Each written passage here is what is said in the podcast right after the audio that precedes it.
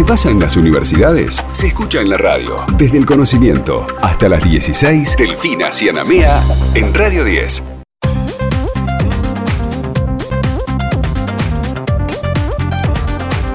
Y para meternos de lleno en la primera nota del día de hoy aquí en Desde el Conocimiento, te contamos que el ministro nacional de Educación, Jaime Persic, inauguró un edificio con 16 aulas en el predio de la Universidad Nacional de Río Cuarto, ubicada en el sur de la provincia de Córdoba, que fueron construidas mediante el Programa Nacional de Inversión en Infraestructura, que como te decíamos, se llevó a cabo desde el año 2019 y que todavía eh, se terminará de concluir en el 2023. Para ello estamos en comunicación con Roberto Roberto que es rector de la Universidad Nacional de Río Cuarto, para que nos cuente de qué se trata esta nueva infraestructura con la que va a contar esta universidad. Hola Roberto, aquí Delfina y Héctor te saludamos. ¿Cómo estás? ¿Qué tal, Delfina? Buen día, Héctor. ¿Cómo estás? ¿Qué tal? Buenos días. Muy buenos días. Bien, me imagino que del otro lado muy contentos y muy entusiasmados, ¿no? A partir de, eh, de este nuevo edificio con el que cuentan allí en la universidad. Contanos un poco cómo fue la inauguración. Bueno, la verdad que muy contentos porque es un edificio que desde hace muchos años eh, necesitábamos. Era una obra que veníamos reclamando, incluso un proyecto que prácticamente desde fines del 2015, cuando iniciamos la gestión en el rectorado con el vicerrector Jorge González, habíamos presentado. Y bueno, lamentablemente después eh, se presentó un proyecto de obra en 2017 que a fines, a principios, perdón, en 2019, lamentablemente quedó inconcluso por falta de de fondos para esas obras. Y afortunadamente, bueno, gracias al programa justamente de infraestructura universitaria que se inicia a, fines del 2019, tuvimos la posibilidad de volver a presentar el proyecto. Y bueno, fuimos de los primeros proyectos que en ese momento se aprobaron.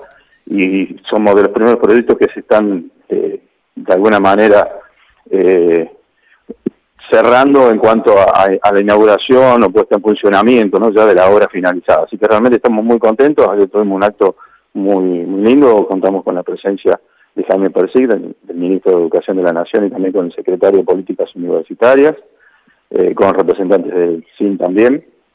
Así que, este, bueno, fue, un momento lindo, eh, reconfortante poder este, tener la presencia de ellos acá, agradecer precisamente por este espacio que se genera y por esta posibilidad de, este financiamiento que de otra manera, obviamente para las universidades sería imposible, ¿no? Mm. Entonces, este, esto nos permite incrementar la capacidad áulica, poder este, tener las condiciones en los marcos actuales, también con un proyecto muy importante que viene llevando adelante el Ministerio, que es el, el Plan BES, que es el Plan de Virtualización de Educación Superior, a partir del cual justamente estamos eh, trabajando en, la adquisición de equipamiento y en la formación de, docentes en estos nuevos formatos virtuales.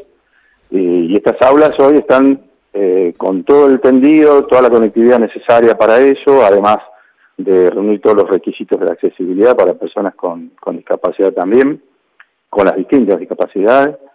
Y de alguna manera, bueno, eh, esta este plan nos permite también adquirir equipamiento de manera de poder tener estas aulas virtuales para trabajar en forma simultánea con estudiantes que estén presentes y también con aquellos que por diferentes razones no pueden estarlo, este, poder hacerlo a través de este, la virtualidad. Así que, bueno, eh, adaptándonos a estos nuevos formatos también que se vienen y cambios en cuanto a las formas de trabajar desde eh, las actividades docentes. Estamos hablando de una inversión sumamente importante. En un principio estaba previsto, creo, unos 450 millones, pero no sé si probablemente se haya ido un poco más arriba a la finalización de la misma. Sí, se ha ido un poco más arriba, por supuesto, eh, esta obra va a estar terminando cerca de los 500 millones, de todas maneras, eh, aún estamos en, lo que significa la, los, eh, digamos, las readecuaciones ¿no? y ajustes que hay presupuestarios que están previstos dentro de un proceso de, obra según la, distinta etapa, porque todavía resta todavía pagar lo que sería la última etapa de finalización. Claro. Pero este, sí, es una obra que, como te digo, eh, es esa dimensión de, financiamiento, sin duda para la universidad en sí, si no tuviera un apoyo externo sería imposible, ¿no? De lograr. Sí, sin duda. Este, entonces, bueno, para, para por eso digo esa alegría que uno tiene de, poder alcanzar en este momento ese, obra de esa dimensión para el caso de nuestra universidad y por supuesto para cualquiera de las universidades también es un gran logro. Ahora, me imagino que, que, no solamente debe haber tenido un impacto en lo que tiene que ver con la comunidad académica, sino también con, con la región, ¿no? Siempre hablamos de lo que sucede cuando se empieza a construir, cuando se empieza a invertir en infraestructura eh, universitaria, quizás en ciudades más chicas. Bueno, pero en el caso nuestro particular, eh, la Universidad de Recuerdo tiene muchos estudiantes que eh, más del 50% proceden de la región y de otras provincias cercanas. Entonces, este, la necesidad de poder tener condiciones es importante porque también nos permite, de alguna manera, una mayor inclusión, ¿no? que es un, tema muy importante y preocupante en el sistema universitario, de poder dar las condiciones para que chicos que vienen de otros lugares puedan tener desde las condiciones de beca para alojamiento, que nosotros también estamos otorgando, la posibilidad de que puedan este, eh, tener condiciones de convivencia dentro del ámbito de la universidad. Y esto de disponer aulas no es solamente para una actividad de clases, sino también para estas otras actividades que se generan de intercambios entre los estudiantes, la posibilidad también de vinculación con el medio, fundamentalmente eh, actividades que tienen que ver de formación, eso que denominamos la proyecto de Universidad Barrial, que son actividades fundamentalmente culturales y, educativas, eh, orientadas a la formación fundamentalmente en oficios. Entonces estas aulas también uno las utiliza para trabajar y para tener la accesibilidad para la comunidad en general y para los jóvenes en su formación o eh, de alguna manera en su calificación en oficio, ¿no? o, en alguna actividad que realice en particular. Así que creo que esto es, es una de las, cuestiones más importantes en una en, un espacio que es elemental para, para el sistema educativo, como es un aula. Si algo caracteriza a la Universidad de Río Cuarto es la, la variedad de, carreras eh, que presenta y por supuesto eh, esto de, ir avanzando siempre con las nuevas tendencias fundamentalmente a partir de la demanda de los alumnos. ¿Cómo se preparan para el, el, 2023? ¿Cómo vienen las inscripciones? Y en todo caso, si han fortalecido esa oferta académica que ustedes tienen. Bueno, eh, justamente el, el post pandemia nos hace analizar la situación durante la pandemia, porque como vos expresás, creo que uno pudo visibilizar muchas situaciones que no las imaginaba, ¿no? Esto de poder eh, reconocer que tenemos la capacidad para poder trabajar en una instancia como la virtualidad. Algo que existía, pero quizás no, todos las asumíamos eh, desde el punto de vista de la potencialidad real que podían tener. Tuvimos que hacer frente para garantizar la educación superior, garantizar el cursado de las materias y hacer frente a el dictado con lo que teníamos. En nuestro caso teníamos plataformas propias para montar todas las actividades, se armaron aulas eh, virtuales también, eso fue funcionando. Entonces ahí uno te permite ver el potencial que tenés para ofrecer esas carreras en forma virtual, que como decía genera una mayor inclusión. Ese es otro de los aspectos que uno tiene que valorar de la virtualidad, ¿no? Y en ese sentido vos tuviste durante el periodo de pandemia muchos jóvenes que se inscribieron a cursar carreras o, materias en las distintas facultades de la universidad este, a la distancia. Ahora, cuando volvimos a la presencialidad, a partir de, del año pasado y este año, esos chicos tuvieron que dejar, porque sencillamente volvimos casi a una presencialidad absoluta en algunos casos.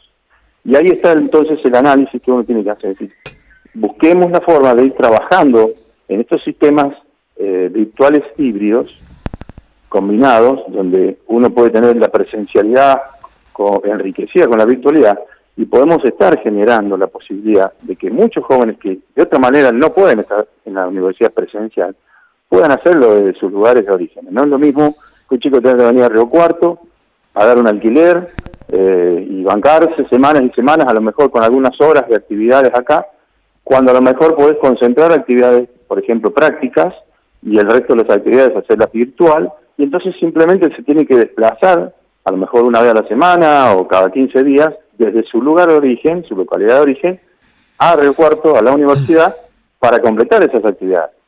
Entonces cambia desde las posibilidades económicas que tiene eh, para el acceso a, la educación un joven que está ubicado en a lo mejor en una localidad más distante, ¿no? De, de Río Cuarto o en la zona rural, porque también tenemos muchos chicos que, que están en zonas rurales en nuestra región. Entonces, bueno, creo que esto es lo que uno tiene que, analizar y ver, y en ese sentido, este, la posibilidad de, por supuesto, incrementar el número de, aspirantes. Nosotros tenemos un buen número, tenemos un ingreso anual que está arriba de los 5.000 estudiantes, este, para un total, nosotros estamos con 17.000 estudiantes regulares que tenemos, eh, pueden llegar a, a 20.000, por supuesto, cuando uno toma en cuenta ingresantes y los chicos que a veces no están en la condición de regular, hmm. de tener dos materias aprobadas al año. ¿no? Este, o sea que imagínate que esto nos da, por supuesto, una mayor potencialidad y mayor posibilidad de ofrecer las ofertas académicas a mayor cantidad de, jóvenes hoy, ¿no? sin duda. Y, ahí me quería meter también eh, de cara a ya lo que tiene que ver con, con, que estamos promediando el año y con que ya nos estamos preparando para lo que va a ser el año que viene. Digo, ha sido un año muy duro en términos, bueno, de este escenario pospandémico del que estábamos hablando, quizás eh, de una situación económica del país bastante compleja. Digo, bueno, eh, ¿cuál es el balance que, que, están haciendo ya sobre el cierre del año y, y cómo se preparan de cara para el 2023? Bueno, mira, más allá de la situación, creo, económica que, sufrimos todos y que sufre mucha gente, quizás a veces en el ámbito universitario, uno está en un ámbito o en una condición eh, quizás más beneficiosa que la que pueden tener otros sectores ¿no? en el mm. país. Pero eh, desde el punto de vista del estudiantado, uno ve, primero que los chicos hoy han vuelto a la universidad con, ¿qué te diría?, con más ganas, ¿no? Eh, están necesitados del el contacto, del vínculo. Entonces uno nota mucha presencialidad. Eh, eso, eso es bueno, porque también permite el intercambio, intercambio de ideas, eh, generación de, de, eventos que los reúnan. Eso es buenísimo para la formación del estudiante y del ciudadano.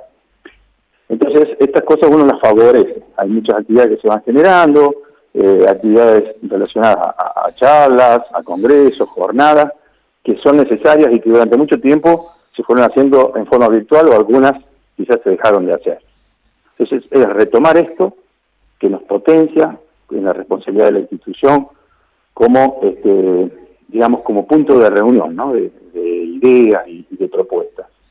Y después, este, sin duda, entendemos que más allá de la situación económica, en estas nuevas, eh, estos nuevos desafíos que tenemos desde el sistema educativo, nuestras formas de, trabajar la docencia, creo que también van a permitir, como te decía anteriormente, mayor eh, incorporación de, jóvenes a la universidad en estos nuevos formatos en los cuales tenemos que trabajar, también tenemos que aprender, ¿no? A trabajar de esa manera o de estas otras maneras. Y ese es un desafío para todo el sistema universitario que obviamente se ha discutido mucho en el marco del, del CIN también, del Consejo de Rectores. Y creo que hacia eso vamos, por lo menos entiendo todo el sistema está convencido. Lo que implica, por supuesto, también, además de trabajar en estos nuevos formatos, discutir hacia adentro eh, temas curriculares, ¿no? Y trabajar en flexibilizar las currículas. Y esto también nos va a permitir enriquecer en este sentido y mejorar esas ofertas para que justamente tengamos una eh, mayor posibilidad de, que los jóvenes ingresen al sistema universitario a, a completar una carrera universitaria. Estamos en comunicación con Roberto Robere, que es rector de la Universidad Nacional de Río Cuarto. Roberto, te agradecemos mucho tu tiempo aquí en Desde el Conocimiento y estamos a disposición y en contacto. Bueno, en fin, Héctor, muchísimas gracias a, ustedes y bueno, un saludo muy grande a toda la comunidad. Un placer. Igualmente, que tenga hermoso día. Adiós. Quédate. Ya seguimos con Desde el Conocimiento en Radio 10.